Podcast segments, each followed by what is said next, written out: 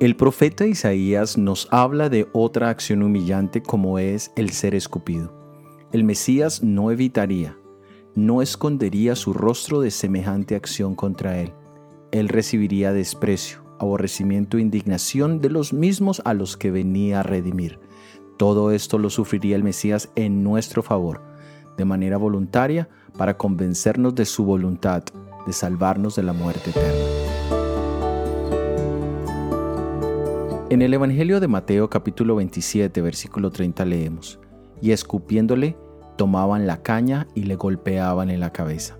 Jesús era el rey legítimo de los judíos, pero su pueblo en cambio de reconocerlo lo ridiculizó. En cambio de darle un beso de reconocimiento a su autoridad, como era la costumbre, le escupieron en la cara. Increíble. El rostro de Jesús, ante el cual los ángeles se inclinan en reverencia en el cielo, ahora es humillado. Le dieron una corona de espinas para burlarse de su realeza, y ahora le golpearon con una vara para que las espinas le hirieran más profundamente. Su dolor era el gozo de ellos. Pero todo esto fue hecho por nuestro Salvador para poder asegurar para nosotros la vida eterna, el gozo y la gloria. Aprecia el costo de nuestra salvación. Soy Óscar Oviedo y este es el devocional Jesús en 365 días.